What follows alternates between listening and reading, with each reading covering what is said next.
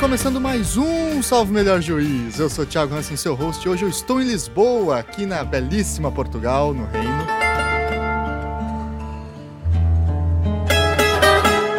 Para falar sobre história de Portugal, história do Império Português e, claro, também um pouco de história do direito. E hoje eu tenho a grande honra de entrevistar um professor daqui da Universidade Nova de Lisboa, da Faculdade de Ciências Sociais e Humanidades, professor Pedro Cardim. Tudo bem, Pedro? Tudo ótimo, tudo ótimo, Tiago. Um prazer estar aqui. Muito bem, Pedro, por favor, é, a, se apresenta para o nosso ouvinte, fala um pouco sobre sua área de pesquisa, o que, que você faz aqui na, na universidade, o que, que você trabalha. Olha, eu sou professor de História aqui na Universidade Nova de Lisboa, estou atualmente a dirigir o, o, doutorado em História e sou também membro do board de um centro de investigação que é o CHAM, uh, que agora se chama Centro de Humanidades e é um centro que tem uma área de História forte e uma tradição também forte de, de diálogo e de acolhida de muitos pesquisadores brasileiros. Então, eh, eu vou, vou me repartindo entre essas várias tarefas, digamos, mais uh, universitárias, com a minha própria pesquisa sobre história política, institucional e constitucional de Portugal e dos seus territórios uh, fora da Europa nos séculos XVI, XVII. É essencialmente essa a minha área de trabalho: história política, história constitucional, história institucional um, e, cada vez mais interessando-me por uma visão integrada entre o que se passa no Reino e o que se passa nas chamadas conquistas ultramarinas. Ótimo. Então, justamente pela expertise do, do Pedro aqui com relação a questões também de história do direito e esse diálogo, que o programa de hoje a gente vai falar um pouco sobre um fenômeno típico eh, dos séculos XVI, XVII, do período pré-moderno como um todo, também do medieval, que é o chamado pluralismo jurídico. Né? O pluralismo jurídico que hoje tem uma concepção política e teórica bastante diversa, no passado assumia outros formatos. E a história nos ajuda a compreender o como que o direito que nós temos hoje não é o direito que sempre esteve aí. Né? E o pluralismo talvez seja uma das melhores formas para a gente entender isso. Então, antes da gente passar para nossa o nosso tópico principal, recadinho de sempre, curta a página do Salve Melhor Juízo lá no Facebook, siga a gente no Twitter e mande e-mails para contato salvemelhorjuízo.gmail.com, certo? Vamos lá então para esse papo.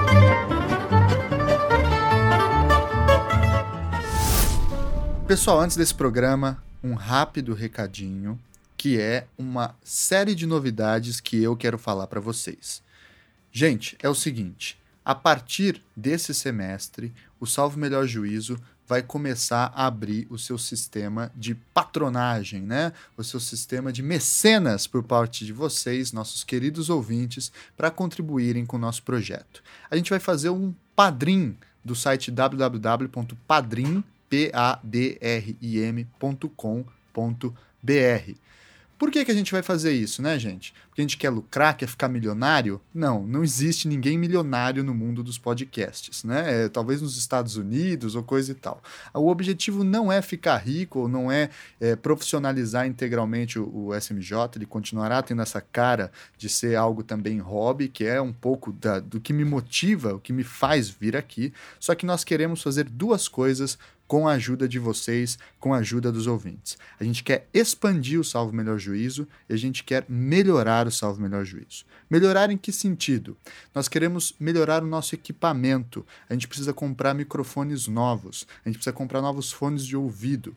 E a gente está pensando agora em ter uma mesinha de som para fazer as gravações com um pouco mais de qualidade e deixar o nosso gravador digital para quando eu for viajar e gravar entrevistas em outros lugares. Então, para isso, a gente precisa de um caixa, né? Eu não consigo mais bancar do bolso como eu fiz no comecinho para comprar os equipamentos iniciais. Então, a gente quer melhorar a qualidade de som, a gente quer melhorar esses aspectos e para isso a gente precisa levantar um caixa.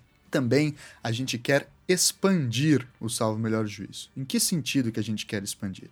Vocês estão acompanhando durante esse semestre que estão acontecendo uma série de entrevistas que eu fiz quando eu estava morando em Portugal, lá na Europa. Entrevistei um professor na Itália, entrevistei outros professores em Portugal, estou entrevistando gente aqui no Brasil que é de fora de Curitiba, onde eu moro, e tudo isso, é claro, vai grana, e não é pouca grana. No caso da Europa, era grana em euro, né?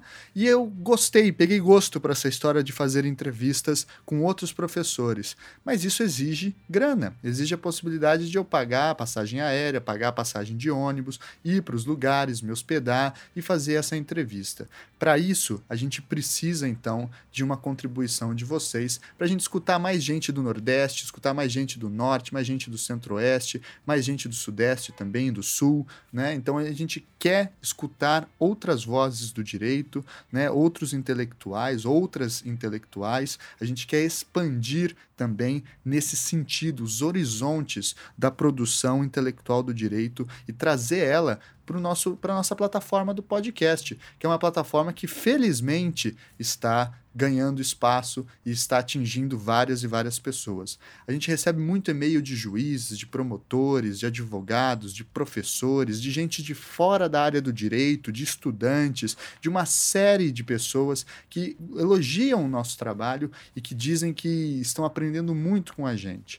Então a gente quer realmente melhorar e ampliar isso e trazer mais programas com maior qualidade. E para isso a gente vai precisar da ajuda de vocês, dessa parceria, né, vocês sendo os nossos padrinhos.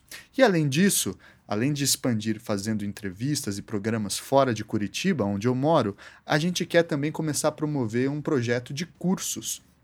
Cursos e workshops, tanto online né, quanto presencial. Fazer cursos sobre teoria do direito, sobre história do direito, sobre filosofia do direito, formação humanística, sociologia. A ideia não é competir com cursinhos, também não é competir com faculdades. A nossa ideia é focar no, nisso que a gente está sentindo tanta falta, que é formação sólida em bases teóricas. Porque a gente sabe, né, pessoal? Leis mudam, códigos mudam, né, jurisprudência muda, mas o jeito que a gente aprende de pensar numa boa formação, isso fica para sempre. E se você tem uma boa estrutura e uma boa teoria, uma boa formação humanística, pode mudar a lei que venha, pode mudar o instituto que for, pode mudar a jurisprudência que seja. Se você tem essa base teórica, você consegue compreender essas mudanças dentro de um quadro muito mais claro, muito mais sólido. Então, para a gente fornecer esses cursos, que não serei apenas eu, eu quero também fornecer cursos de workshop é, e sobre história do direito, sobre algumas questões que eu estudo que eu gosto de discutir, mas eu estou conversando já com alguns participantes do Salvo Melhor Juízo, para eles, dentro das expertises deles, também oferecerem cursos dentro da nossa plataforma. Então, a gente quer expandir nesse sentido também. A gente quer construir com vocês cursos cada vez mais profundos e que vocês tragam sugestões de quais seriam os melhores cursos, quais cursos que vocês consideram serem mais interessantes e assim por diante, tá? Então, para isso, a gente criou o nosso padrim, o nosso sistema de é, patronato, nosso sistema de mecenato de vocês ouvintes conosco. E agora um de, alguns de vocês podem perguntar, e com razão, mas poxa, a gente já não ajuda no Anticast, no Patreon do Anticast? Sim, veja, continuem ajudando no Patreon do Anticast, que é um sistema de mecenato que ajuda uma série de podcasts. O Anticast, o Projeto Humanos, o Visualmente, o Feito por Elas, o Não Obstante, né? uma série de podcasts que estão ali vinculados à rede do Anticast. Eles ajudam muito a gente, né? O Ivan, ele contribui com o pagamento do nosso SoundCloud, que já é uma bela de uma ajuda, e o Felipe Aires, que nos ajuda a editar, fazendo a mixagem do programa, inserindo as trilhas sonoras, etc. Agora, o dinheiro do, do Anticast não é possível para fazer esses planos que a gente tem em mente. Então a gente precisa de uma ajuda extra, uma ajuda dos nossos ouvintes específicos, porque nós temos ouvintes específicos do SMJ e a gente quer trazer vocês para mais perto da gente para conseguir ajudar essas questões. O nosso site é www.padrim.com.br barra salvo melhor juízo. E lá, a partir de um real por mês você já consegue ajudar. Né? É a moda, todo mundo cria um grupo secreto no Facebook, tem a querida Cracóvia do Anticast, né? tem a chancelaria do xadrez verbal, tem a brinquesteria gourmet, tem a mupossonaria do pessoal lá do B9, né? tem, tem vários e vários grupos. A gente também criou o nosso, nosso que é o gabinete, né? que é uma pegada mais jurídica, digamos assim. A ideia do gabinete é reunir para a gente discutir pautas, sugestões de temas e debater questões de direito que estão acontecendo. Então, todo mundo que quer ter uma discussão respeitosa, profunda e séria dentro de premissas é, interessantes é muito bem-vindo e a partir de 10 reais por mês, né, você ganha então acesso a esse grupo secreto onde a gente vai discutir uh, os temas dos próximos podcasts, onde vocês saberão quais serão os próximos podcasts antes deles serem publicados e poderão dar também sugestões e contribuições uh, diretamente para mim, que estarei lá todos os dias para a gente conversar. Então, é, essas são as grandes novidades que a gente quer trazer. O sistema de patronato, né, com esse objetivo de melhorar e expandir. Vão surgir novos cursos que a gente quer dar, abertos ao público, não só a quem é padrinho, né, mas quem for padrinho terá desconto. E claro, é, também queremos melhorar no sentido técnico, melhorar os nossos microfones, melhorar as nossas capacidades. E é claro, se a gente conseguir ver que atingimos uma meta financeira que compense, que eu possa diminuir meu tempo de aula e consiga me dedicar mais ao salvo melhor juízo, é bem possível que o SMJ volte a ser semanal e não mais quinzenal, tá certo? Então, eu conto muito com a ajuda de vocês. Vamos tocar esse projeto juntos. Vamos fazer isso daí. E qualquer dúvida, qualquer questão, por favor, manda para mim que a gente discute, tá bom? Assinem lá padrim.com.br barra salvo melhor juízo, tanto em boleto quanto em cartão. Obrigado!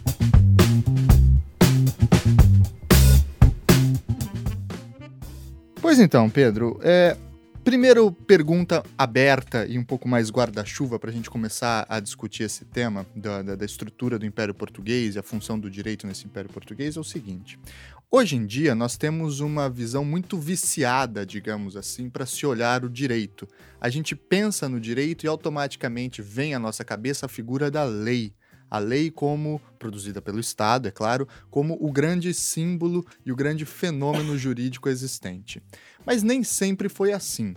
Em outros períodos da história, é, o, existiu o chamado pluralismo jurídico. O que, que, é mais ou menos isso e em que medida isso se, diverge, é, é se diverge do que nós temos hoje como direito?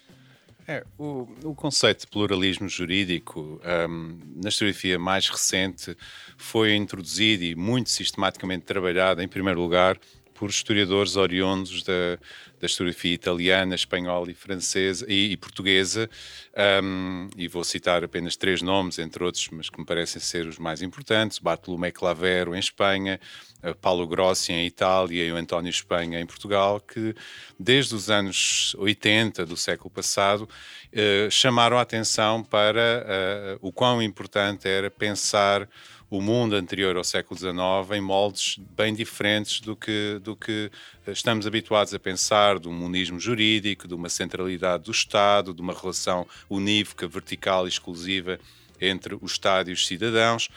Um, Clavero, Grossi, Espanha e muitos outros historiadores uh, insistiram na necessidade de cortar com essa maneira de ver uh, a política e as relações de poder e pensá-las de uma forma muito mais atenta à pluralidade de instâncias de dominação e de produção normativa, uh, que era, afinal de contas, a situação mais normal nas várias sociedades do antigo regime, sobretudo para uh, o mundo europeu. Grossi, Clavero e Espanha, nessa fase, estudaram fundamentalmente as sociedades europeias desde o século XVI ao final do século XVIII e afirmaram e demonstraram de uma forma extremamente convincente que esse era um mundo uh, totalmente marcado pela pluralidade de instâncias normativas e jurisdicionais e que, sem ter isso em conta, não se entendia muito do fundamental da dinâmica política daquele tempo digamos que essa é a primeira fase, digamos, da, do debate historiográfico sobre pluralismo jurídico. Mais tarde, na historiografia anglo-saxónica, um, começou-se a falar também muito de legal pluralism ou, ou, ou jurisdictional uh, politics.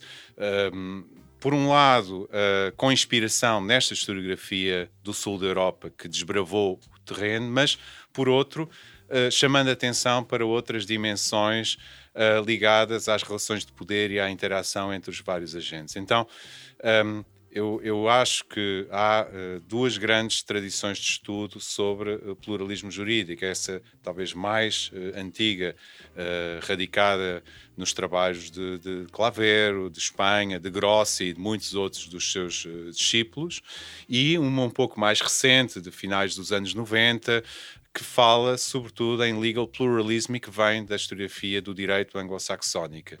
Em parte coincidem no entendimento do que é que significa pluralismo jurídico, mas há perspectivas bem diferentes entre uma tradição e, e outra tradição. Agora, do que não há dúvida é que hoje uh, uh, legal pluralism, pluralismo jurídico, pluralidade jurisdicional, multiplicidade normativa, uh, multi-legality são conceitos completamente correntes entre a historiografia do direito internacional. Tornou-se quase uma, uma moeda comum já não é uh, uma grande novidade, pelo contrário, tornou-se uma, uma, um, um, tema muito estudado e muito presente, uh, e creio que isso se deve eh, este, ao trabalho desenvolvido por essas duas tradições de estudo, a primeira e mais anterior, ligada à, historiografia espanhola, a historiografia do direito espanhola, portuguesa e, e, e italiana, e, e, uma segunda mais uh, internacional, mais anglo-saxónica e muito centrada na ideia da legal pluralism. Muito bem. É, a gente tem essa visão também muito viciada, como falávamos, porque vivemos um período pós-revolução francesa, né? Até o Gross é um dos caras que apelida, não sem polêmicas, né? O período do direito pós-Revolução Francesa com absolutismo jurídico, em que o Estado, enfim, teria consumido todas as instâncias normativas para si e colocado a lei acima de todas as outras instâncias normativas, acima da moral, da religião e de todo o resto que ordena uma, uma sociedade. Isso nos gera esse descompasso. Mas, curiosamente, é, digamos que na, na, historiografia mais tradicional e, e, eventualmente menos atenta a essas nuances, a gente estuda o século XVI e o século XVII, que você é um, um, especialista, como o período dos absolutismos, né? o período, enfim, é, da formação de um Estado português forte, um grande império que mandava em meio mundo, ou então o governo de Carlos V ou do Felipe II na Espanha, que vai ter também esse grande exemplo de um rei forte, para não falarmos do exemplo francês, né, que é o mais mais claro de todos, do Semois e assim por diante. Mas, se nós estamos num período pré-Revolução Francesa e pré-formação desse Estado moderno burguês, não nos parece que faz muito sentido é, dar tanto poder assim a essas figuras, né? ou colocar tanto poder assim na figura desse Estado moderno como o único produtor de uma normatividade. Então, a pergunta, que é um tanto quanto polêmica e complexa, fique à vontade para ter o tempo que quiser para responder, é o seguinte: o absolutismo político, ele de fato existiu? Ou ele é muito mais uma construção posterior de liberais, por exemplo, que queriam fazer uma crítica ao passado? Qual que é, afinal, esse século XVI e XVII no sentido político e como ele normatizava as suas populações e territórios? Eu, eu acho que, na sua pergunta, você quase responde a, a, a à questão que colocou. Eu acho que o absolutismo é, é fundamentalmente uma construção a posteriori do, do mundo liberal que, que, que, se quer legitimar, que se quer justificar, em parte demonizando e diabolizando o que se passou antes e exagerando muito aquilo que eram aspectos considerados negativos do sistema político que, que, que os liberais estavam a desmontar e a destruir. Não?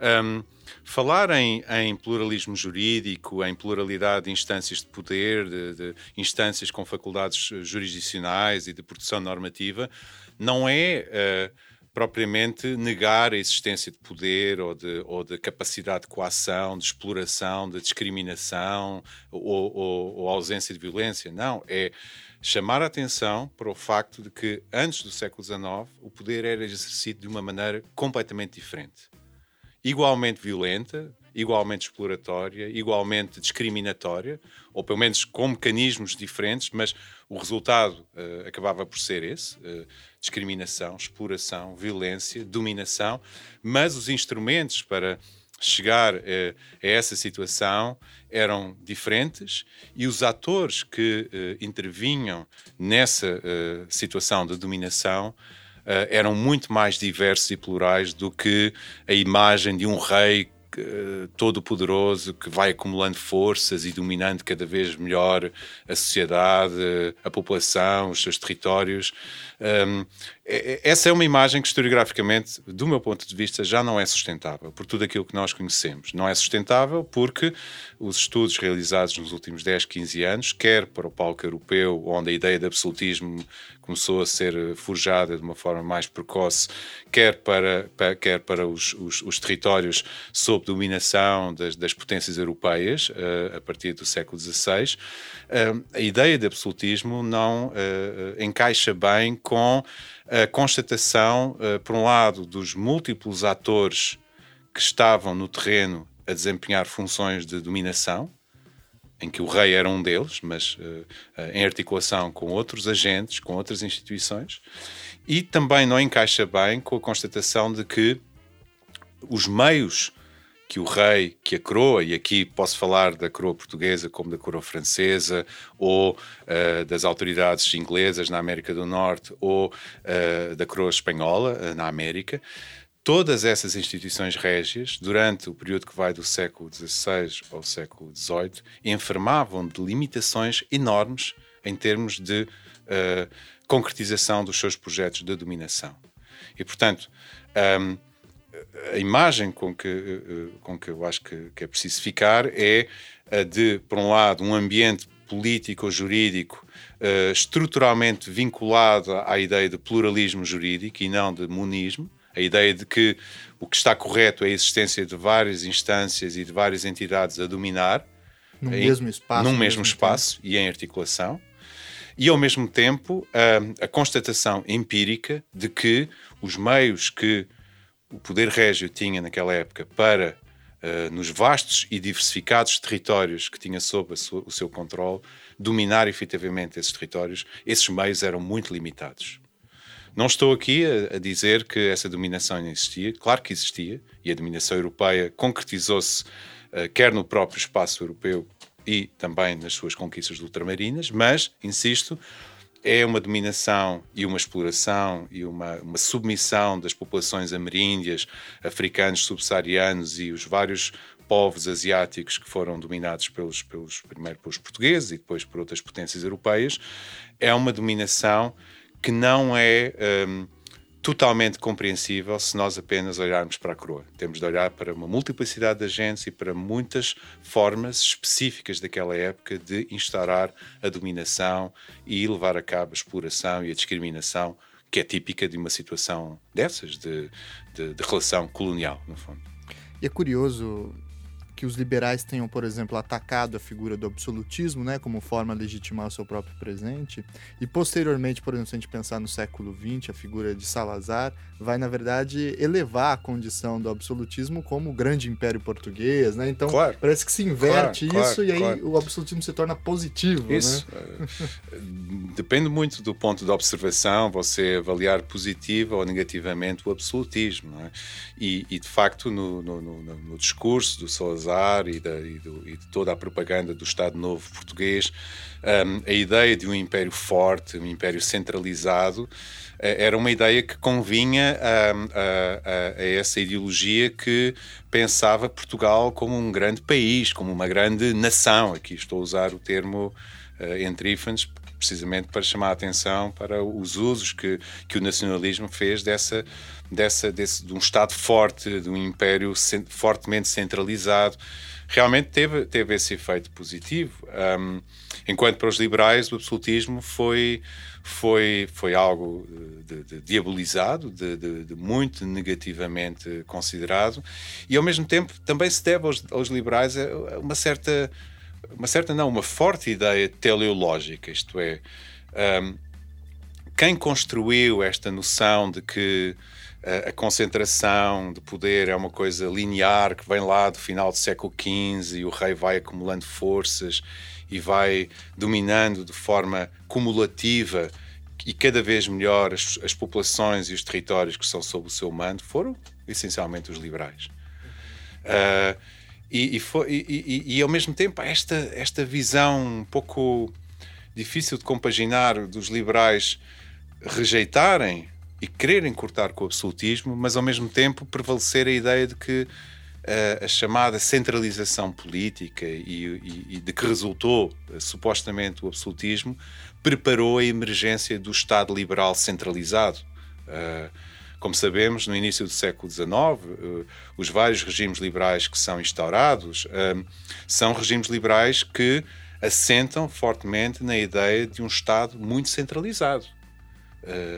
Uh, a ideia que estava claramente, como sabemos, também ligada a uma noção muito unívoca de nação, um, que não dava grande margem a, a, grandes heterogeneidades, ou seja, a ideia do, do monismo e da unicidade da, da, nação associada à instituição central que era o Estado liberal, um, paradoxalmente aproveita muito desta, desta narrativa teleológica de que o rei, ao longo do período que vai do século XVI ao final do século XVIII, foi mandando cada vez mais e de uma forma cumulativa, de uma forma uh, linear.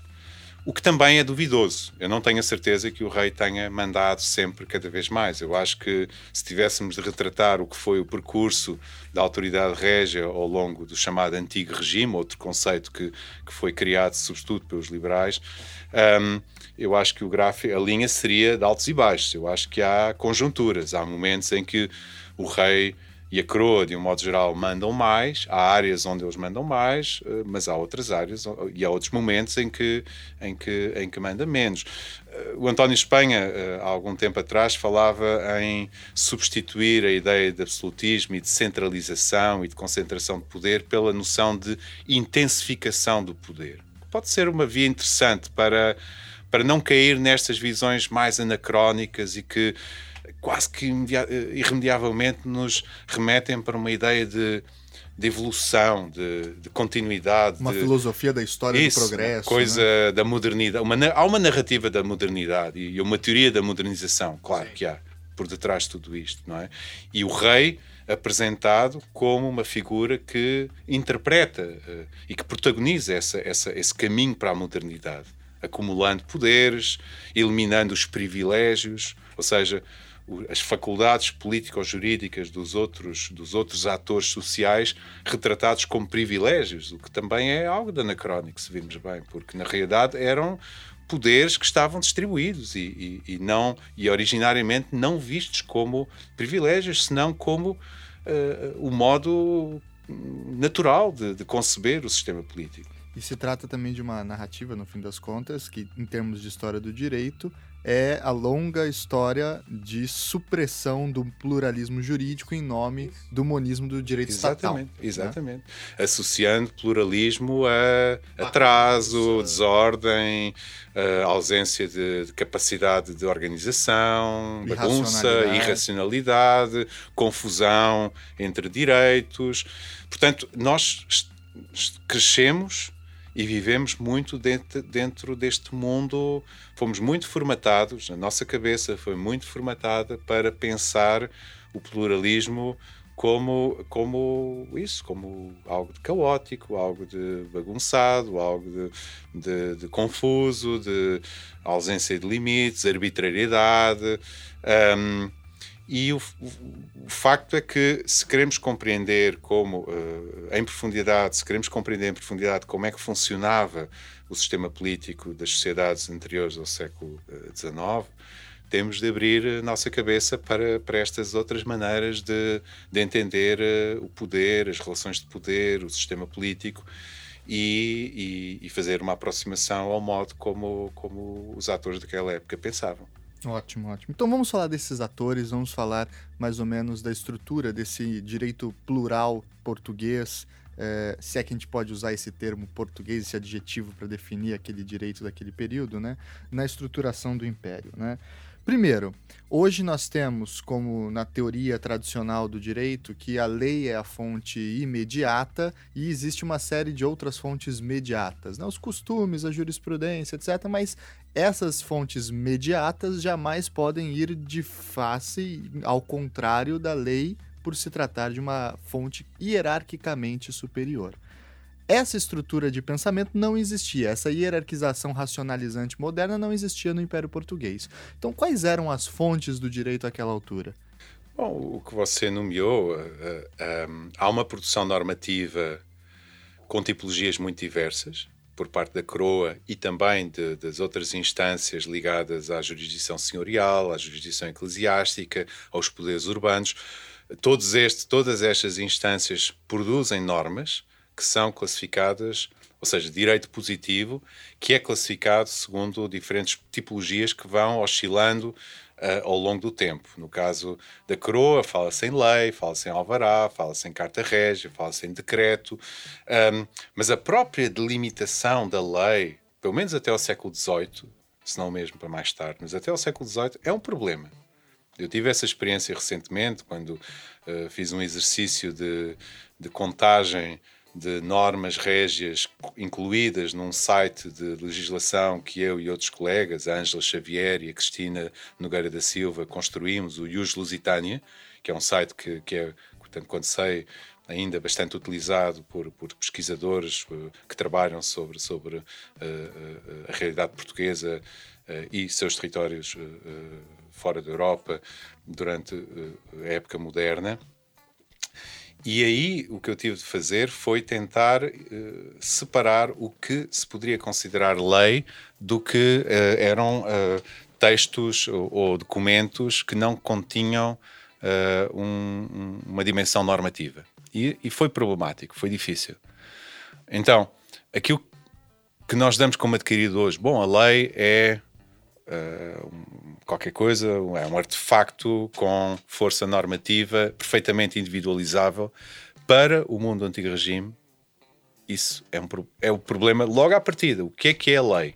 Sim, e o que é que não é lei? É um, uma frase é uma breve, frase breve. em forma de imperativo. Isso. Né? você, com... você, agora, o trabalho de, de, definir o que é lei para uh, o século XVI, o século XVII, pode ser um livro. Você pode escrever um livro uh, a discutir as várias exceções uh, doutrinais de, do que é a lei e o que é que distingue a lei de outras de, outra, de outras de outras de outros textos que podem ou não ter caráter normativo e depois outra discussão é entender aquilo que você dizia qual é a hierarquia desses desses textos de caráter legal face a outras fontes de direito que, uh, ao longo do período que estamos, de, que, de que estamos aqui a falar, tinham tanta ou mais força do que, do que esses textos legais produzidos pelo rei, ou por, por um bispo, ou por uh, um senhor, uh, ou por um, ou uma postura camarária de, um, de uma câmara aqui no, no Reino ou, ou no Brasil.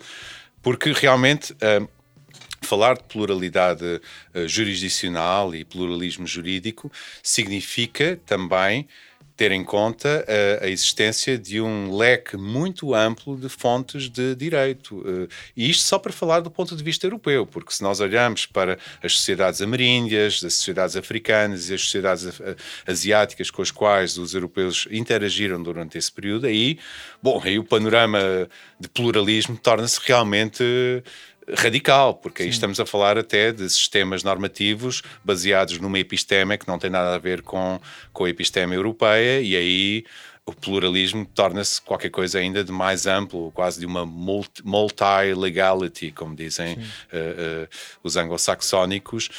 Um, e aí até com, com, com, questões eh, muito substantivas e bastante interessantes que estão a ser exploradas pela historiografia mais recente de a discussão de até que ponto é que sistemas normativos vindos de quadros epistémicos completamente diferentes e que coexistem num determinado espaço do século XVI ou XVII, como podia ser um território português uh, na Índia ou uh, uma zona mais ou menos controlada pelos portugueses na área da África Central Ocidental, ou seja, atual Angola ou Congo. Um, até que ponto é que essas normatividades vindas de quadros epistémicos tão diversos podem ou não comunicar? Estão a coexistir, sem dúvida, Sim. mas podem ou não comunicar. Há ali um ambiente de, de multiplicidade de, de, de, normas, multi-normativity, mas uh, agora a, a, a comunicação entre elas existe ou não? Um ponto que eu acho que é interessante a gente pensar é o seguinte: é, na técnica legislativa contemporânea, desenvolvida a partir do século XIX, cada palavra importa, e uhum. importa uhum. muito. Né? Então, se tem lá num determinado artigo a expressão que o, o administrador público pode fazer isso, uhum. ou que o administrador público deve fazer isso, essas duas expressões já geram efeitos isso. jurídicos completamente diversos. Mas dentro da, da, da, daquilo que nós poderíamos, entre algumas aspas, chamar de lei no antigo regime, a própria estrutura textual era muito diferente, né? Às vezes eram parágrafos longos, né? Às vezes eram é, cartas que eram Sim. encaradas como... Fala um pouquinho pra gente desses suportes, da, da forma, do, do grande é. susto é. que um contemporâneo olha para esses institutos normativos do passado e, e, leva. É um mundo normativo, como, como você colocava na questão anterior, que, se, que, que, que, que primeiro tem de partir da ideia de que a lei não está sozinha a, a, criar normatividade. A lei, nas suas múltiplas formas, alvarás, cartas régias, decretos, por aí fora, e podíamos falar longamente sobre o significado de cada um deste, destas categorias e, e, os efeitos normativos de cada um deles, mas a, a, pondo isso de lado, um, a lei convive com o costume, com a jurisprudência, com as decisões de tribunais, e aqui poderíamos seguir falando, mas uh, apenas no plano, digamos, propriamente jurídico. A moral, a religião, uh, toda a tradição cristã, plasmada, por exemplo, na teologia moral, mas também a moral, podiam e tinham muitas vezes, em muitas áreas, uma força obrigante muito mais pronunciado do que um, uma decisão ditada pelo poder régio. Ou seja, você está a falar de um pluralismo que, na realidade, dizer jurídico talvez seja pouco, porque porque aí estamos a, a, limitar a pluralidade a, a normas jurídicas. É um pluralismo mas normativo. É um pluralismo normativo. Eu acho que talvez fosse importante fazer essa distinção, porque, na realidade, uh, em muitas situações do cotidiano das pessoas que viviam nessas sociedades, um, ehm, mais do que uh, normas jurídicas, aquilo que modelava muito o seu comportamento e regulava uh, o fundamental da sua interação com as outras pessoas não eram normas jurídicas, mas eram outro tipo de era outro tipo de normatividade radicada na moral, radicada noutros discursos. Um, ehm, com capacidade de, de, de, de, modelar e de regular, de, restaurar a ordem. Um, discursos que, que, que, tinham também formas de operar completamente diferente. A norma jurídica é uma norma por definição, digamos, mais exterior de regulação e de organização das relações interpessoais. E, e, outra das dimensões que torna todo este panorama anterior ao século XIX tão, tão complicado, mas também tão fascinante, é perceber que muito do que era a regulação e da, da normatividade subjacente à interação social desse período era decorrente de formas inculcadas de disciplina. Por exemplo, a disciplina doméstica que tem a ver com um, a incorporação de formas de comportamento e modelos de atuação e de interação com os outros membros Sim. da esfera doméstica que não tem nada de jurídico. E, no entanto, podia e era muitas vezes muitíssimo mais eficaz do que, do que, do que, do que uma lei régia. A figura da casa, né? da ordem da casa, da, da, da ordem doméstica, da autoridade do pater familias, da a casa entendida na sua acessão mais alargada, englobando não apenas o núcleo, o núcleo mais central, como hoje nós entendemos, mas os clientes, uh, os, as, as, pessoas escravizadas que estavam sob a autoridade do senhor, e isto é especialmente pertinente para uma sociedade escravista como a que existia Sim. No Brasil colonial a partir do século XVI. Então, uh, se nós não estamos atentos a essa multiplicidade de, de instâncias normativas e formas de operar que são também diversas, acabamos por uh, perder de vista muito do, do, fundamental do funcionamento dessas sociedades. É porque, bem dentro disso que você acaba de nos dizer, existe essa narrativa muito tradicionalista que é falar sobre uh, o direito do Império Português nos séculos XVI e XVII como produtos diretos das ordenações.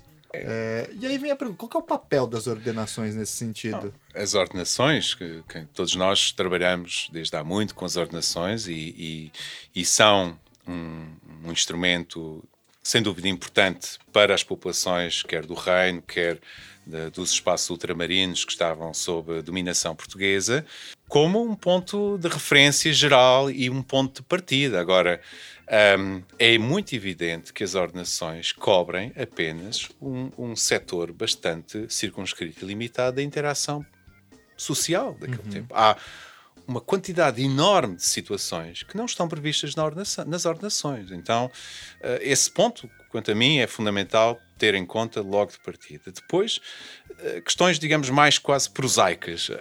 Qual era o conhecimento que havia das ordenações? Não é? Porque nós eh, muitas vezes pensamos, bom, as leis eram publicadas e saía no diário, e oficial. no diário oficial, e aí, no espaço de duas semanas, todo mundo sabia. Então, não, um, não havia um procedimento uh, completamente estabilizado de publicação, havia práticas de publicitação da, das leis, sobretudo. Um, eh, implantadas no reino em primeiro lugar e depois aos poucos eh, nos territórios eh, americanos, africanos e, e asiáticos sob dominação portuguesa, mas os, o, o, ritmo e a velocidade de divulgação dessas normas deixava muito a desejar. Um, tanto no Reino quanto, sobretudo, no Brasil e imagino também em Luanda ou em Benguela, em finais do século XVII e início do século XVIII, eh, as câmaras não tinham um único exemplar das ordenações. Havia muitas câmaras no reino, mas sobretudo uh, nos territórios ultramarinos, onde não há sequer um exemplar das ordenações. Então, eu acho que é muito importante termos também essa noção de, do que é que era um, a, a, possibilidade de alguém que vivia, por exemplo, em Pernambuco, ou em Benguela, ou em Goa, aceder a, a, às ordenações. E só estou a falar das ordenações, Sim. porque, como sabemos, depois da promulgação de, e publicação e impressão das ordenações uh, filipinas no início do século XVII, a coroa continuou a, a, a legislar. E, e, onde é que estão essas leis? E quem conhecia essas leis? Onde é que elas ficavam registadas? Eu fiz um trabalho recente de tentativa de de, de, de mapear uh, o que é que podia ser o conhecimento típico que as pessoas tinham da legislação que era, que era produzida em Lisboa e depois difundida uh, por, por, todo o reino, arquipélagos atlânticos e territórios americanos, africanos e asiáticos. E as formas de difusão existiam, facto está prevista, estão, eh, existem mecanismos de difusão, como por exemplo eh, as, as leis mandadas de Lisboa para esses lugares chegarem efetivamente ao seu destino, os oficiais régios que ali estavam receberem essas leis e as publicitarem, mas não só publicitarem oralmente, mas também fazerem questão de as registarem nos livros de registro das câmaras e dos tribunais que existiam nesses lugares. Uhum. Isso nem sempre acontece de uma forma homogénea ou uniforme. Há uma multiplicidade de situações, o que faz com que, chegados ao século XVIII, o diagnóstico que se pode fazer é o seguinte, eh, e eu tentei fazer esse diagnóstico nesse trabalho há uma certa, uh, uh, uma certa regularidade dos mecanismos de difusão das leis, a partir de Lisboa para todos os espaços, digamos, do, do Império Português, mas depois, a nível local, as práticas de, de, de recepção dessas leis e de publicitação e de registro variam imenso, variam muitíssimo. O que faz com que, uh, se comparamos os livros de registro, por exemplo, de diferentes câmaras uh, do, do, do, Império Português. Temos casos em que as, uh, as câmaras registram com grande assiduidade as leis chegadas de Lisboa e outros casos em que pura e simplesmente não registram, ou só registram algumas. Como explicar essas, essas discrepâncias? Difícil, é preciso fazer um estudo monográfico sobre cada um desses locais. É. Isso também revela é, a necessária, o necessário cuidado que tem que se ter quando se usa a expressão império português, porque a expressão império retoma no inconsciente social, digamos, no, no, uso mais corrente da palavra, a ideia de que é um poder absolutamente centralizado, localizado em Lisboa, né, dentro, em cima de um trono com um homem coroado, né?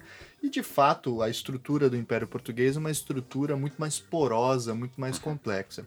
O professor Antônio Espanha, inclusive, ele elabora esse, esse termo, que é a tal da o Império Português seria uma monarquia polissinodal corporativa, uhum. né? Sim. O que, que, se trata isso de fato, Pedro? É que questionar a pertinência do uso de império ou do próprio conceito colonial para os séculos XVI ou XVII não, não tem nada a ver com negar a existência de uma dominação portuguesa violenta, discriminatória, exploratória, tem, sobretudo, uh, a ver com uma preocupação de uh, aproximação das categorias que as pessoas utilizavam naquele tempo e, ao mesmo tempo, escapar uh, a algumas armadilhas. Eu acho que esses conceitos podem ter, sobretudo pelo seu efeito, algo anacronístico, porque, uhum. como você disse, podem sugerir que as formas de dominação durante todo o período que vai do século XVI até o século XIX foram sempre imperiais e coloniais, quando, na realidade, houve uma grande variação e maneiras muito diferentes, sobretudo do lado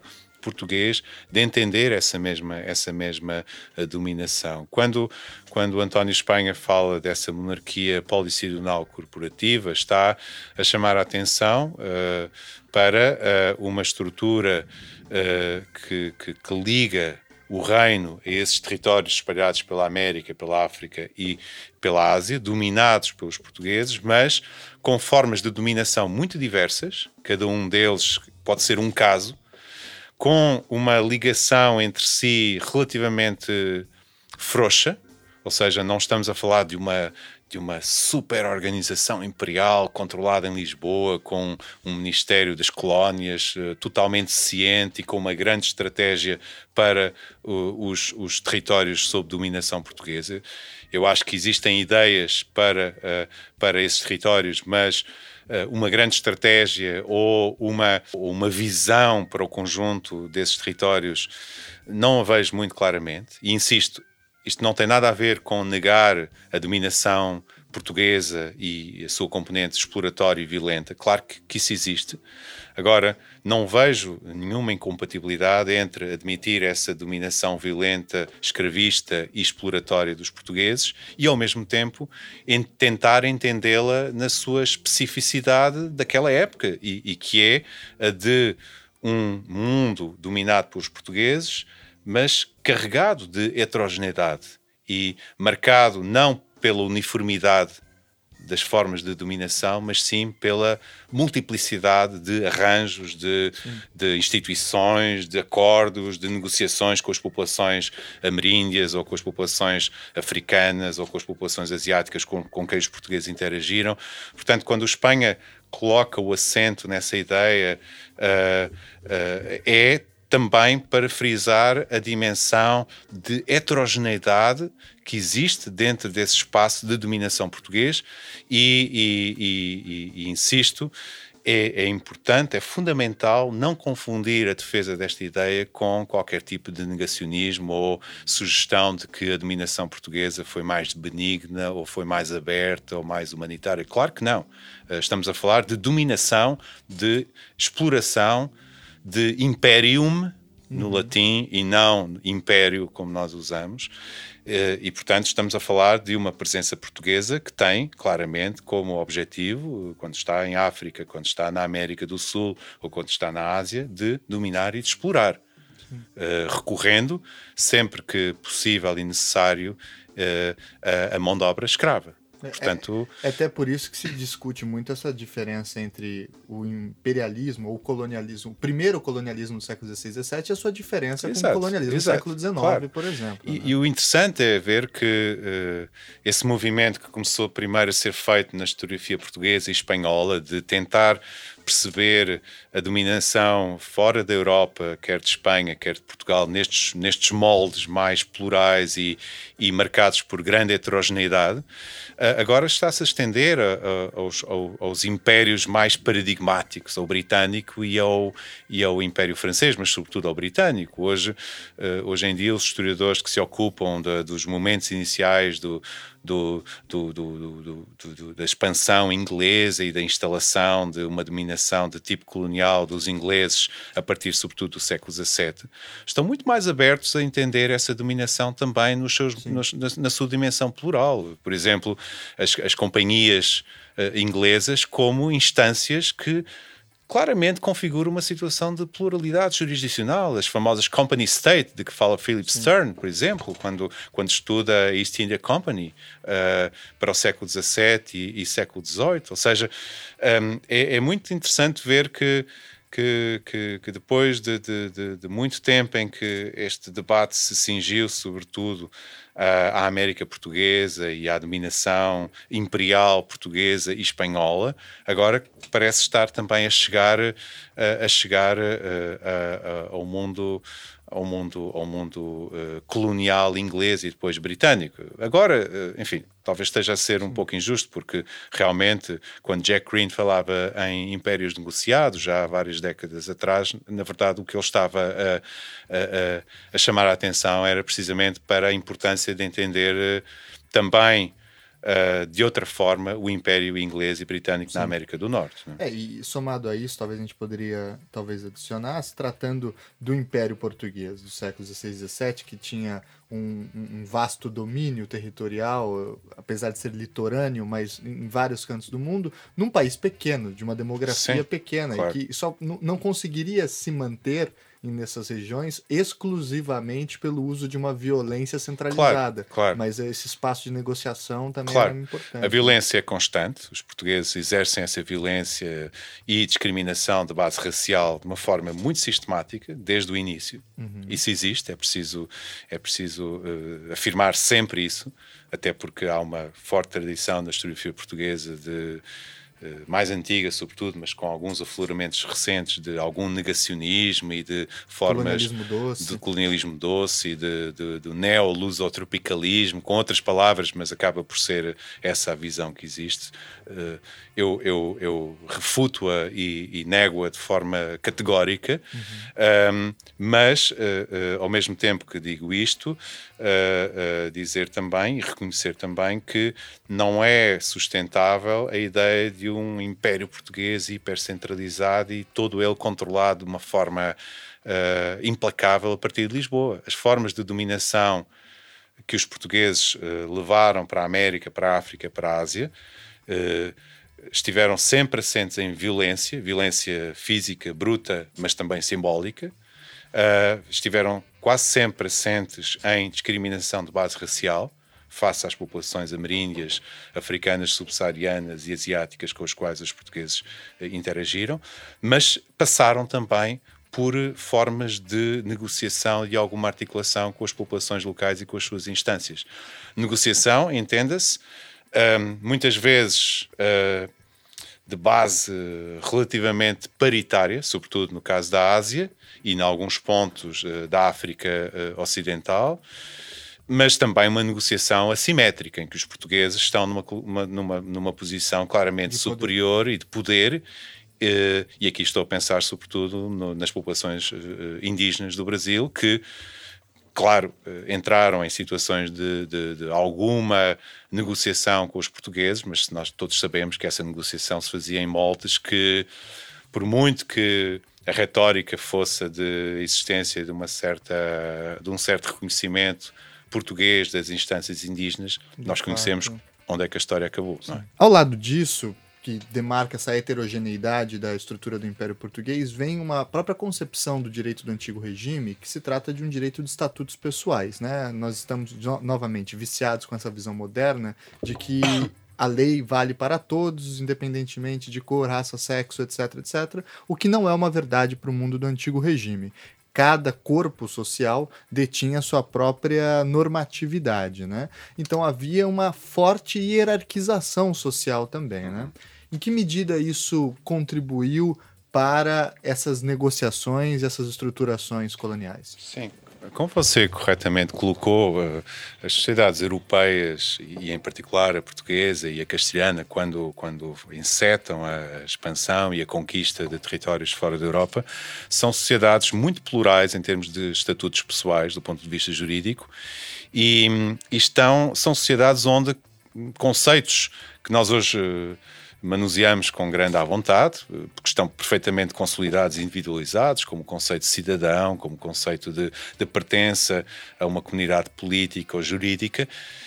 Tudo isso, naquele período, está em construção, ou seja, é muito importante ter em conta que as sociedades ibéricas que encetaram a conquista de territórios fora da Europa não são sociedades acabadas do ponto de vista jurídico ou, completamente encerradas. São sociedades, todas elas, muito marcadas por grande indeterminação. Uh, por grande pluralidade e heterogeneidade de estatutos e em que conceitos uh, que se revelariam chave para a, tarefa de colonização, como o conceito de vassalo, de, de natural, de cidadão, estavam a ser clarificados no próprio território europeu. E também por isso eu acho estranho que seria estranho que uma sociedade que na Europa ainda se estava a definir de repente chegasse ao espaço extra-europeu e implantasse um, um, um, direito todo ele uniforme. Não, não seria possível também por isso, porque esse direito uniforme não existia na Europa. Estava em processo de, de de transformação, de construção, mas com avanços, com recuos, com ideias vagas do caminho a seguir. Um, eh, acontece que, uh, uh, tanto no caso de Castela como no caso de português, no caso português, a, a, a, expansão, a conquista de territórios, a circulação de pessoas, a partir de finais do século XV, colocou muita pressão entre uh, as populações, quer de Portugal, quer de Castela, para, uh, um, um para, para a instauração de um entendimento mais rígido de, de quem era vassal do rei de Portugal e uh, também quem tinha direito a desfrutar dos recursos que tinham a ver com Portugal. Ou seja, a expansão, a conquista e a circulação de pessoas e o contacto com outras sociedades fez com que tanto portugueses quanto castelhanos sentissem necessidade de definir com mais precisão quem fazia parte e quem não fazia parte do corpo político. E, ao mesmo tempo, definir com mais precisão também quem estava sob a alçada das instâncias jurídicas portuguesas e quem não estava sob a alçada das instâncias jurídicas, jurídicas portuguesas. Tudo isto num momento em que também se instaurou uma equivalência forte entre ser cristão e ser vassal do rei de Portugal ou do rei de Castela. Isto acontece a partir de finais do século XV, uh, uh, com todos os acontecimentos ligados à conquista de Granada, à conversão forçada, à expulsão de judeus e, e, e de muçulmanos. E, e, esta forte associação entre ser uh, vassal do rei de Portugal e ser cristão uh, revelou-se decisiva para uh, o que se iria seguir, ou seja, a conquista e a instauração de uma dominação portuguesa ou castelhana na América, em África e, e na Ásia, porque um, esta, esta homologia entre conversão religiosa e conversão cívica, digamos, uh, a ideia de que o rei de Portugal só podia ter vassalos que fossem cristãos católicos, uh, tornou-se um instrumento muito importante no, nos territórios uh, africanos, uh, americanos e asiáticos dominados pelos portugueses para distinguir quem estava sob a alçada das instâncias portuguesas e quem estava sob a alçada de outras instâncias. Porquê? Porque nesses territórios portugueses, a partir dominados pelos portugueses na Ásia, em África e na América a partir do século XVI, um, continuaram a viver muitas pessoas que já lá estavam, evidentemente, e que foram conquistadas e dominadas pelos portugueses. E, portanto, dentro do perímetro territorial uh, governado por, uh, por vice-reis e por governadores portugueses, continuaram a viver, como sabemos, populações africanas, populações ameríndias, populações uh, asiáticas de, mais diversa procedência, e isso, para além de instaurar o que já falámos há pouco, de, de uma situação de multinormatividade, até mais do que pluralismo jurídico, uma situação de multinormatividade extrema, porque estamos a falar de normatividades assentes em epistemas que são, que são completamente uh, diferentes, uh, europeia, asiática, africana e, e, a, e a ameríndia, um, obrigou uh, as autoridades portuguesas, políticas e judiciais, a, tomar decisões eh, muito pragmáticas e muito práticas, muito concretas. Ou seja, uh, imaginemos em Goa um tribunal português uh, uh, implementado em Goa. Quem está sob a alçada desse tribunal? Toda a população que vive dentro do território dominado pelos portugueses ou só uma parte dessa população, ou seja, a população de origem portuguesa e também alguns dos convertidos, ou uma boa parte dos convertidos uh, ao cristianismo, mas de origem indiana. É, e, e, eu li também, acho que foi na, um texto seu ou da, da Tamar Herzog que a própria definição de português não pode ser rapidamente conectada com uma questão biológica, né? Não. É, não a, a, definição de, de, de, português não é simplesmente ou unicamente ser filho de português, mas é também ser como um português. Claro, claro. Existe toda uma concepção cultural aí claro. é, é, cumprindo um espaço. Né? Os trabalhos da Tamara Herzog, para, mais para a América Espanhola, mas também para, para, para, para o âmbito português, os trabalhos fundamentais da Ângela Barreto Xavier uh, para, para, para a presença e a dominação portuguesa uh, na Índia, em especial em Goa, mostram como essas categorias são instáveis, são categorias que estavam a ser uh, trabalhadas na Europa quando de repente foram, digamos, aplicadas num quadro de dominação de tipo colonial. E, e portanto, eh, os trabalhos de Herzog ou da Ângela Barreto Xavier mostram como essas categorias, eh, uma vez transplantadas para essas situações de dominação de tipo colonial, eh, vão ser transformadas, adaptadas, mas vão também ganhar em complexidade e, e, e em alguma indeterminação. Uh, uh, estes trabalhos e estas estudiosas que eu referi, entre outros, uh, mostram que um, ehm, havia uma margem de indeterminação bastante grande uh, na hora de definir quem é português e quem não é português, quem está sob a alçada dos tribunais portugueses e quem não está. Uh, a própria categoria português ou uh, o conceito de vassalo ou o conceito de natural de ou categorias como filho desta terra, por exemplo, uma expressão, ou morador, uhum. que são expressões que aparecem com grande frequência na documentação produzida, por exemplo, pelas câmaras uh, uh, de Salvador, de Pernambuco ou do Rio de Janeiro durante o século XVII. A quem se referem estas categorias no quadro do Brasil do século, do século XVII. Ou quando se usa a expressão gentil. Ou né? quando se usa expressões como gentil, ou selvagem, ou bárbaro. Eu acho que há toda uma investigação que já está a ser feita, e eu tenho aprendido muito com os trabalhos que estão a ser feitos, sobre, sobre estas, estas categorias que eram, afinal de contas, as categorias que, tanto no plano doutrinal quanto na prática cotidiana dos magistrados, dos juízes que estavam no terreno, eh, eram aplicadas e produziam, juízes, mas atenção, e a Tamar Herzog aqui frisa eh, e sublinha muito bem este aspecto, também instâncias não exatamente jurídicas, como os missionários. E há pouco falávamos que Sim. estamos a falar de uma normatividade que não é exclusivamente jurídica. Portanto, muitas vezes quem desempenhava um papel classificatório fundamental, sobretudo no quadro uh, dos territórios dominados pelos portugueses e pelos espanhóis na América, ou em África, ou na Ásia, eram missionários. os missionários os estudos de Ângela Barreto Xavier para Goa, por exemplo, mostram isso muito claramente.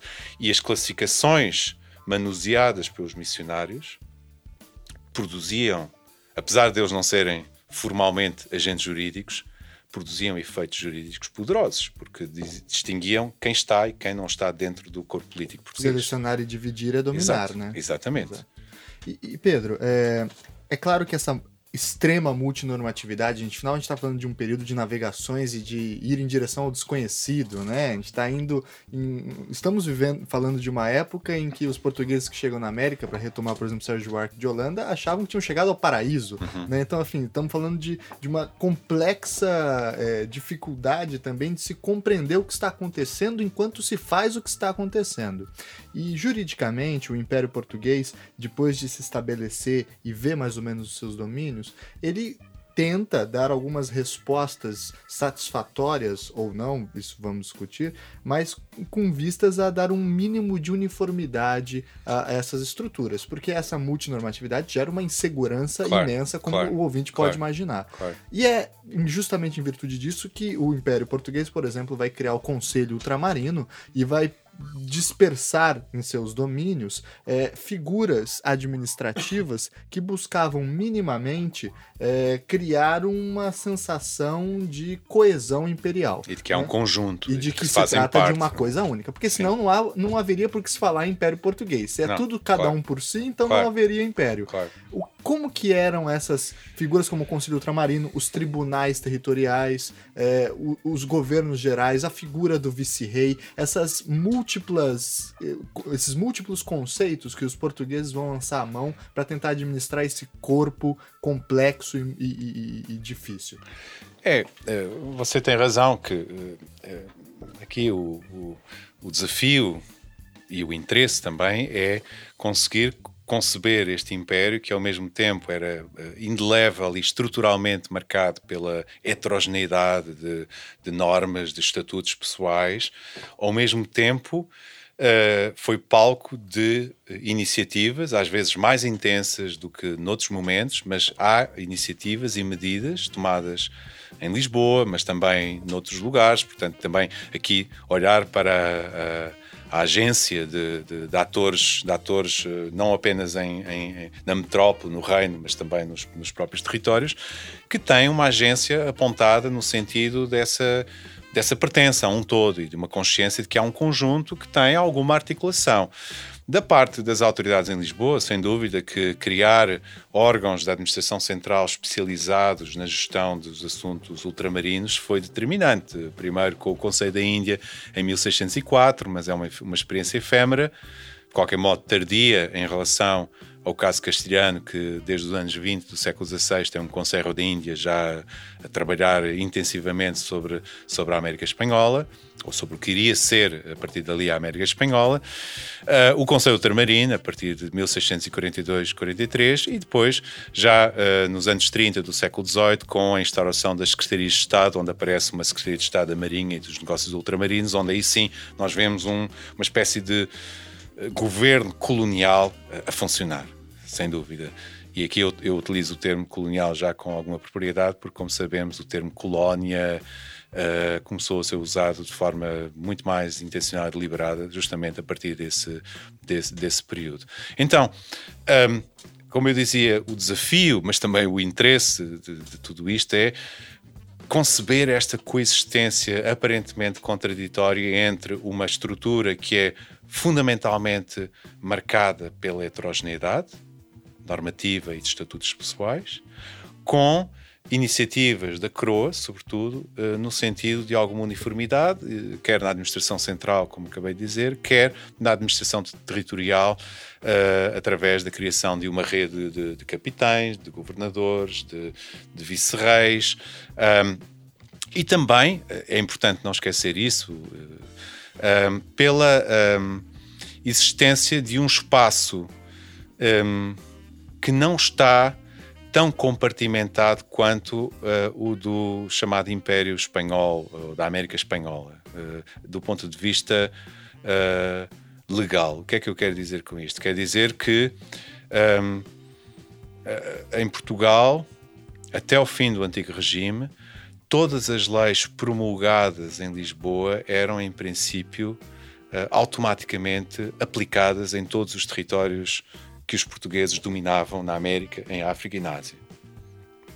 Sem qualquer filtro, sem qualquer instância de mediação prévia. E no caso espanhol isso não acontece.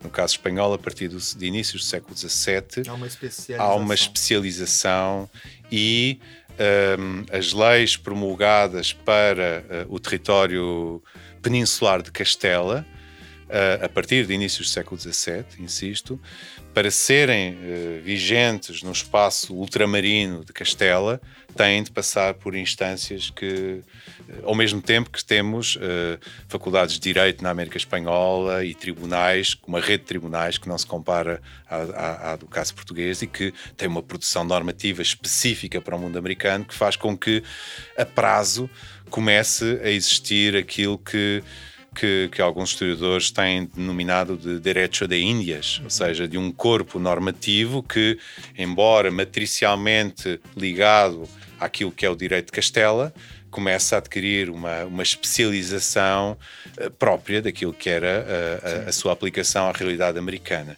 No caso uh, português, é óbvio que também há essa especialização, porque, obviamente, na América Portuguesa, em Goa ou em alguns dos, dos, dos territórios controlados pelos portugueses na África subsaariana, há instâncias a produzir normas específicas para aqueles lugares, tribunais, instâncias judiciais de várias ordem, câmaras municipais que têm capacidade normativa, claro, como sabemos, mas o, o, grau de desenvolvimento dessa normatividade específica para, os, para cada um dos territórios ultramarinos não é o mesmo quando comparado com o caso da América Espanhola, onde, como se sabem, como se sabe, até uh, a partir dos anos 80 do século XVII começam a surgir as recopilações de direitos de, de Índias. Então, e há, então, inclusive, historiadores que colocam apostam na hipótese de que a pulverização de independência se dá também por essa já prévia oh, autonomização sim, sem dúvida, sem dúvida.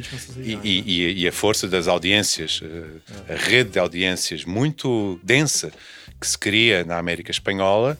Hoje nós sabemos que vários dos países da chamada América Latina, o seu território está em boa medida desenhado uh, sobre as antigas, uh, jurisdi uh, as antigas áreas jurisdicionais das audiências, das, das, audiências superiores da América Espanhola. E, e para manter também essa ideia de conjunto ao lado dessas dessas instituições como os tribunais, o Conselho Ultramarino, nós vemos também outras duas iniciativas que são de caráter mais simbólico simbólico, digamos assim, mas que ajuda a contribuir com essa conexão. Uma que é a grande circulação de burocratas no Império Português, uhum. né? A gente lembra do Antônio Vieira, que foi alguém que foi é, fazer catequese no Japão, né? Passou pela África, chega ao Brasil, vai, vai ao Brasil muito cedo, depois sai, enfim, era muito comum essa circulação né, de pessoas uhum. no Império Português. E ao lado disso, e eu queria que você também falasse sobre isso, é o papel do rei como também um papel simbólico, uhum. como o pai dos portugueses, né? Não apenas como um, um, grande administrador que está controlando tudo, mas também como alguém que conecta no, no entorno das virtudes cristãs é, essas populações. Fala um pouquinho pra gente, então, como que simbolicamente, culturalmente, esse império se mantinha conectado.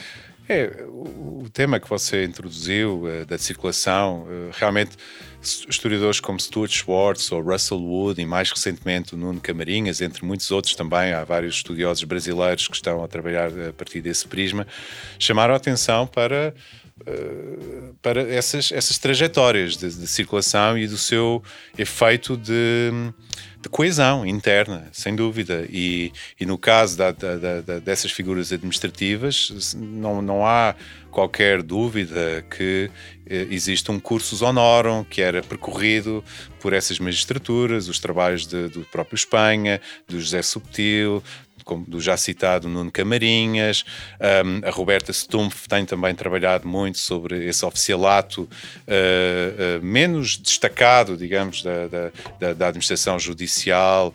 Uh, e não só uh, portuguesa no Brasil no século XVIII e tem mostrado que essa circulação existe. Portanto, a consciência de pertença a um conjunto também se forjava por essa, por essa via, embora. Um, muitas vezes essas trajetórias também tivessem lógicas mais uh, específicas com cada uma das partes do, do, do, do, do, chamado Império, do, chamado Império Português. Mas, mas estou totalmente de acordo. Há uma, uma noção de, de pertença que é decorrente desta desta, desta circulação, na qual uh, pessoas naturais do Brasil e algumas pessoas, bem menos, mas uh, também naturais de, de, Goa, mas sobretudo pessoas naturais do Brasil, também participavam nesta, nesta circulação uh, própria de um sistema, de uma carreira administrativa e jurídica que unia esses vários territórios. Portanto, aquilo que eu há pouco disse sobre as audiências no caso da América Espanhola e do seu poder de, de, de, de converter espaço em território, uhum. Uh, ao ponto de, de, influenciarem os processos de independência e o desenho dos territórios dos novos países que saíram da antiga América Espanhola, eu acho que o mesmo se aplica a esta, a esta circulação. Quanto à realeza e, e, e ao rei de Portugal e, e, à, e a ligação a um corpo político encabeçado pelo rei de Portugal, sem dúvida que isso teve, teve um peso. Uh, nós estamos a falar de um mundo político que tem uh, na ideia de, de, monarquia como forma de governo algo que está muito enraizado. Não, não há uma tradição forte, como se sabe, uh, de republicanismo Uh, podia haver. Naquela época havia Holanda, Holanda outras partes, ou outras formas de republicanismo, italianas. Uhum. Uh, uh, mas, mas no caso português e no caso espanhol, o republicanismo que existe é um republicanismo muito ligado à realidade urbana. E aí sim nós temos uma forte tradição, que aliás está agora a ser revista e repensada. há um historiador espanhol chamado Manuel Herrero Sánchez que está a propor o repensar uh, da ideia de republicanismo como algo que não estava presente no mundo político e uh, jurídico da, das duas monarquias ibéricas. Ele defende uma ideia algo diferente, que é preciso abrir a seção da ideia de republicanismo para conseguir abarcar, por exemplo, as formas de governo urbano que marcavam a paisagem política, quer da América Espanhola, quer da América Portuguesa e, e no fundo, das duas monarquias ibéricas. Mas a adesão à, à, à ideia de que o rei, como governante e como cabeça do corpo político, era a melhor forma de organizar o governo, parece ser uma, uma adesão bastante alargada, pelo menos entre as chamadas elites políticas. Uh, no mundo, no, nos estudos sobre, sobre a realidade política uh, portuguesa, quer aqui no Reino, quer nos territórios ultramarinos, há ainda muitíssimo por, por fazer no que respeita ao que poderíamos chamar, digamos, a, a cultura política dos grupos populares, uh, que no fundo era a maioria da população. Nós sabemos alguma coisa do que, é que era essa cultura política, uh, mas na realidade eu acho que houve nos últimos anos uma, uma excessiva incidência na, na política feita pelas elites, seja as elites metropolitanas, seja as, as, elites coloniais, e depois dando como adquirido, bom, já que as elites pensavam desta maneira e tinham esta adesão à, à, à realeza, o resto da população devia ser, devia ser mais ou menos o mesmo. E, e, e na realidade uh, os, os, os, estudos que existem sobre esse resto da população, que na realidade era a maioria da população, têm mostrado um panorama muito mais complicado, um panorama muito mais marcado pela resistência, pela contestação à autoridade régia ou dos seus representantes. Um, e uma contestação que se materializava em formas muito diversas de resistência, quer a resistência aberta, violenta e, e bem-sucedida, quer das populações que viviam dentro dos espaços já dominados pelos portugueses, quer das populações que resistiram eficazmente à dominação portuguesa até ao fim do antigo regime, é preciso também afirmar isso. Nós tendemos a esquecermos, sobretudo quando estamos em Portugal, de que Uh, uh, há uma resistência muito eficaz das populações ameríndias, uh, africanas e asiáticas à dominação portuguesa até ao final do século XVIII e, e, e, ter isso em conta é cada vez mais fundamental em termos historiográficos. E há depois uma resistência também tremendamente eficaz, armada ou não, das populações que foram submetidas pelos portugueses e que viviam nas zonas mais ou menos controladas pelos portugueses, mas que encontraram sempre forma de uh, resistir, de obstar, de contornar as ordens dos portugueses, de as bloquear, de as, de as desestabilizar ou de utilizar as instâncias judiciais portuguesas para resistir ou para lutar contra a opressão, contra a exploração. Sim. E isto aqui inclui-se também, obviamente, populações indígenas cristianizadas. Uh, que de diferentes formas e às vezes de uma maneira direta, outras vezes recorrendo a intermediários, eh, usaram destes meios para resistir contra as autoridades portuguesas e aqui inclui-se também, obviamente, eh, eh, as populações de origem africana, escravizadas, libertas ou livres, que viviam nas áreas dominadas pelos portugueses, quer nos pequenos enclaves da costa africana que os portugueses controlavam, quer nos vastos territórios da América Portuguesa, onde, para onde os portugueses levaram milhares de, de africanos escravizados. Sem falar também do, da capacidade de negociação e jogo político que muitas dessas populações têm, por exemplo, indo para o lado da Espanha, depois voltando para o lado dos portugueses, claro. usando a geopolítica claro. internacional a seu próprio favor. Usando também, né? essa né? geopolítica de forma, por vezes, surpreendentemente sofisticada. Nós temos de também rever esta nossa ideia de que, bom, aqueles que não faziam parte da elite eram uns caras meio básicos que não tinham capacidade estratégica ou de agência sofisticada. Não.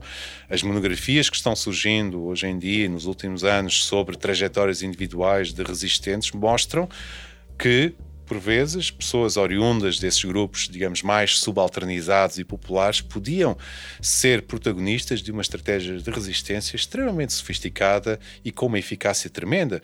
Para não falar do facto de e aqui uh, cingindo-me aos territórios dominados pelos portugueses e pelos espanhóis nas Américas, que as fronteiras desses territórios eram muito porosas e, portanto, passar de uma zona controlada pelos portugueses para uma zona não controlada pelos portugueses podia ser bastante fácil, dependendo das áreas, sem dúvida, mas esta circulação de que você há pouco falava, aqui também temos de introduzir outra dimensão, que é a circulação destas populações de origem indígena ou populações uh, uh, de origem africana que viviam no Brasil colonial ou populações pobres de origem europeia, portuguesas, que podiam sair das áreas controladas pelos, pelos, pelos, pelas autoridades portuguesas e uh, residir durante um tempo num quilombo, num, num mucambo ou, ou, numa comunidade indígena e participar em ações de resistência contra as autoridades portuguesas ou autoridades espanholas. Então é um mundo de identidades muito flutuantes, muito móveis, muito instáveis e de. Uh, áreas de controle, também elas muito porosas e marcadas por uma grande indefinição e de alguma indeterminação e mobilidade, porque um, não, esqueça, não esqueçamos que a, a resistência das populações indígenas e das populações de origem africana e que fugiram das áreas, das áreas controladas pelos colonizadores fez com que muitas vezes a fronteira da colonização recuasse.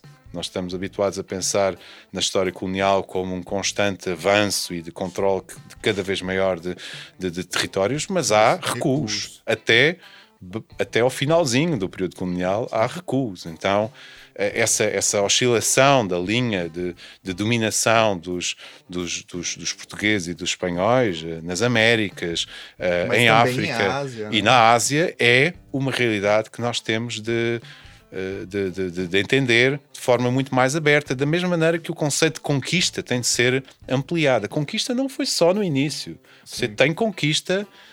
Você tem conquista até hoje. Até hoje. Até é, hoje. E é sempre importante lembrar que, eventualmente, o ouvinte esquece que a, a linha do Tratado de Tordesilhas ela vai para o outro lado também. Ela, vai ela não fica lado. só na América, ela Isso. corta a Ásia é, também. Ela corta a Ásia. Então aí também você tem toda uma dinâmica de de, de, de, tensão, de interação, de conflito, mas também de muita circulação. Né? Muito bem, Pedro, para a gente ir caminhando para o final, é, como é que essa situação de pluralismo jurídico começa então a caminhar para uma situação de monismo jurídico? A gente sabe que pós-terremoto de Lisboa, no período pombalino, um dos grandes monumentos que vai em direção a esse monismo é a lei da boa razão, né, organizada ali na, na, com esse objetivo de hierarquizar as fontes do direito. Em que medida é, isso de fato se concretiza ou então talvez num outro sentido, as estruturas coloniais eram tão enraizadas que elas resistiram à lei da boa razão e a boa razão nunca conseguiu ter as suas é, manifestações práticas.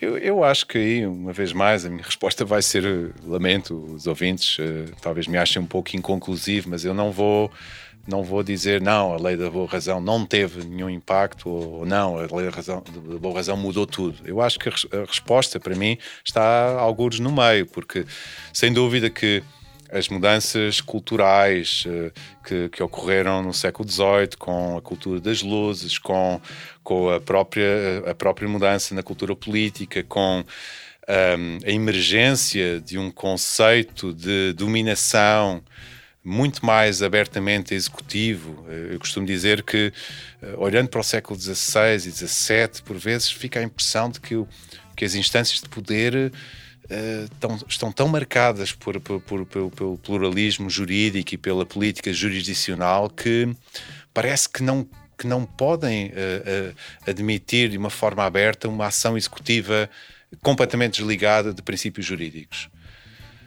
Enquanto no século XVIII isso muda claramente, ou seja, uh, no século XVIII o que eu vejo nas decisões tomadas em Lisboa por esses órgãos, como as secretarias de Estado, como os favoritos do rei, são decisões onde muitas vezes as leis, nos seus preâmbulos, uh, se afirma de forma aberta a capacidade executiva do rei e a, a sua uh, possibilidade e até a obrigação de decidir de uma forma executiva e uh, muitíssimo mais descomprometida uh, face aos princípios jurídicos. Ora, se olharmos para o século XVI ou XVII, esse tipo de afirmações está em grande medida ausente. Alguma coisa mudou, tanto na cultura jurídica quanto na cultura política, e, e abriu-se esse espaço para uma, uma autoridade régia muito mais executiva. Parece que, que, se conquistou uma maior admissibilidade social de que o rei está ali para mandar e para mandar de uma forma executiva, para mudar as coisas, para mudar.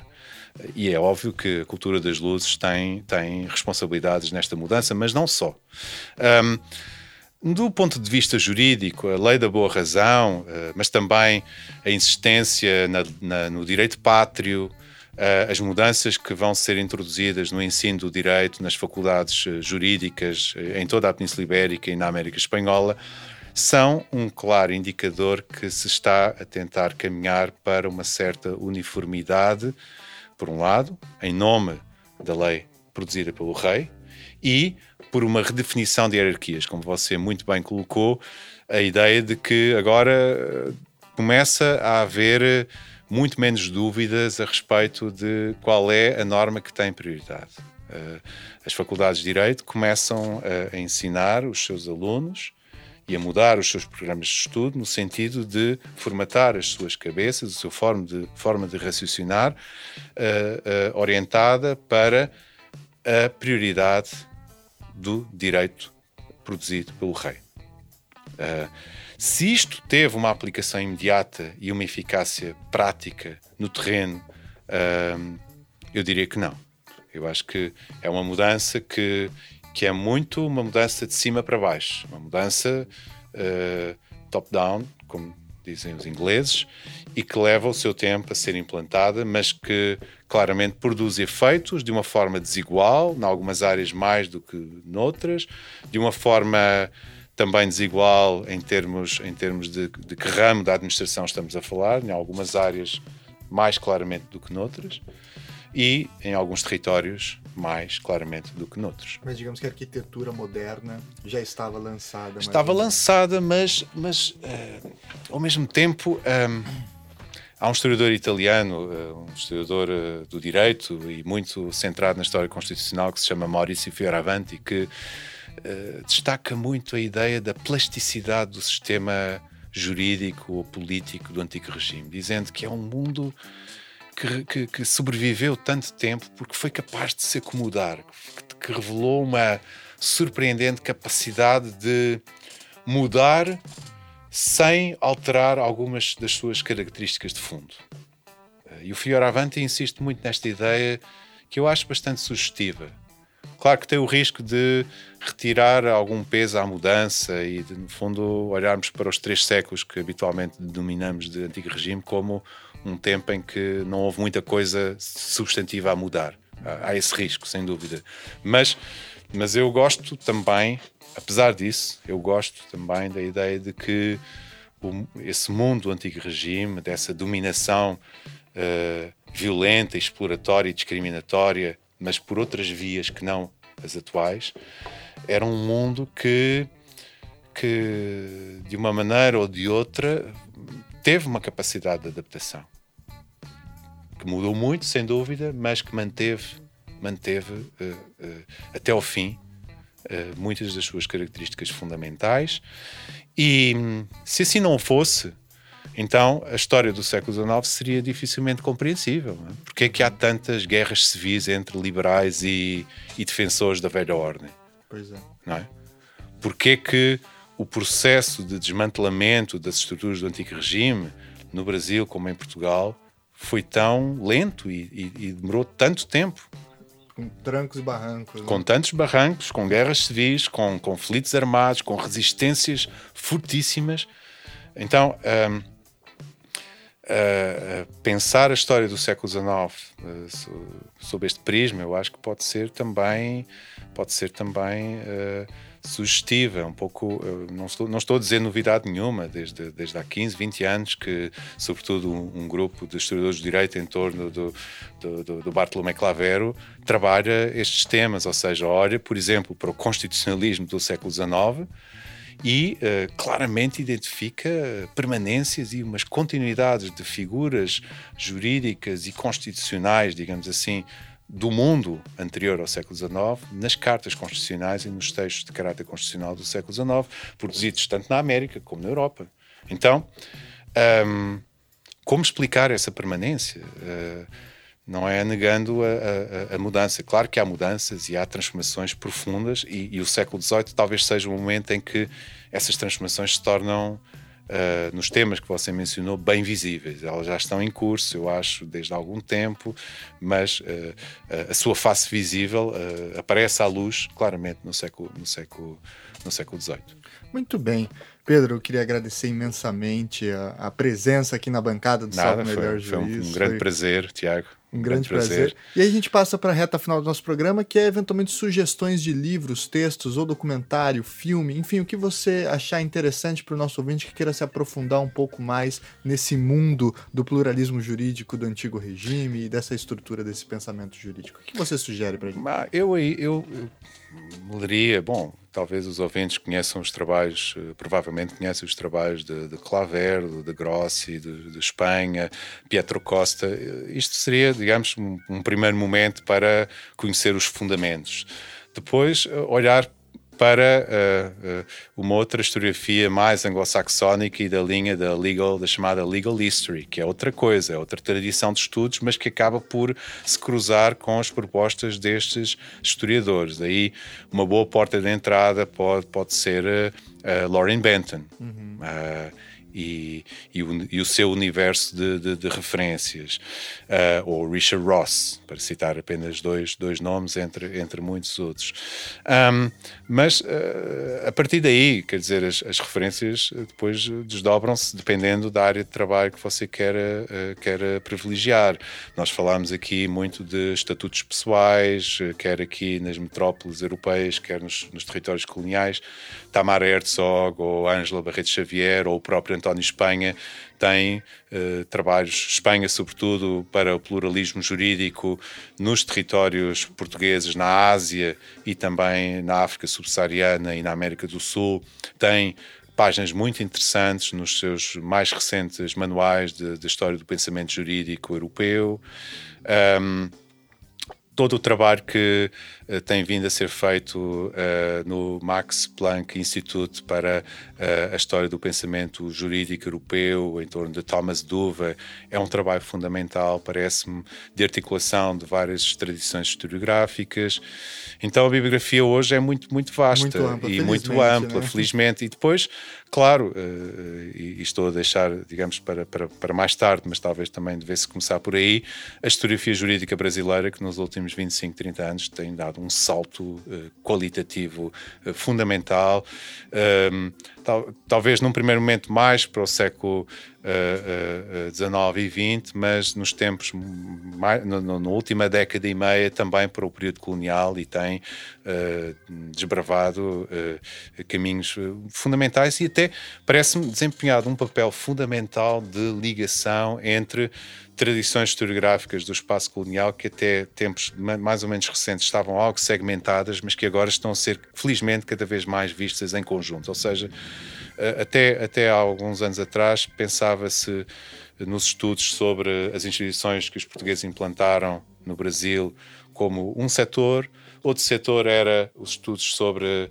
sobre escravidão e tráfico, e outro setor era os estudos sobre os indígenas. E, e, quando eu cheguei à historiografia brasileira e ao Brasil, há uns 25 anos atrás, estes três campos estavam uh, relativamente segmentados e separados, e havia um diálogo quando havia diálogo, em geral não havia diálogo, uhum. e quando havia era um diálogo não muito produtivo. E, e, e, a coisa mudou muito nos últimos 15 anos, eu acho. E, e em parte a historiografia do direito, mas também historiadores que, que exploram uh, justamente esta questão dos estatutos pessoais das populações indígenas cristianizadas ou toda a história social da escravidão que se interessa por, por, uh, pelo, pelo estatuto dos, uh, dos escravizados, dos libertos e dos livres, Kayla Greenberg, por exemplo, uhum. e muitos outros nomes que poderia aqui mencionar tem uh, uh, contribuído de forma fundamental para algo que eu, que eu acho que é determinante, que é para uma muito maior aproximação entre essas três áreas historiográficas que até tempos relativamente recentes estavam mais ou menos separadas e que agora, felizmente, estão muito mais, uh, muito mais integradas. Muito bem, então a minha última indicação também para acompanhar as do professor Pedro Cardim é claro, leiam os textos do professor Pedro Cardim, ele tem uma vasta produção, vários livros e, e discussões nesse sentido. E também para quem quiser ver a relação dessa debate com o tempo presente, o livro do professor Espanha, Pluralismo Jurídico Isso. e Direito Democrático, que eu acho que também Sem faz dúvida. um belo apanhado Sem dúvida. dessa discussão. Pedro, novamente, muito obrigado por Obrigado, Tiago, um grande prazer. Vamos dar tchau para o nosso ouvinte então no 3, 1, 2, 3 e tchau, tchau, tchau, até mais!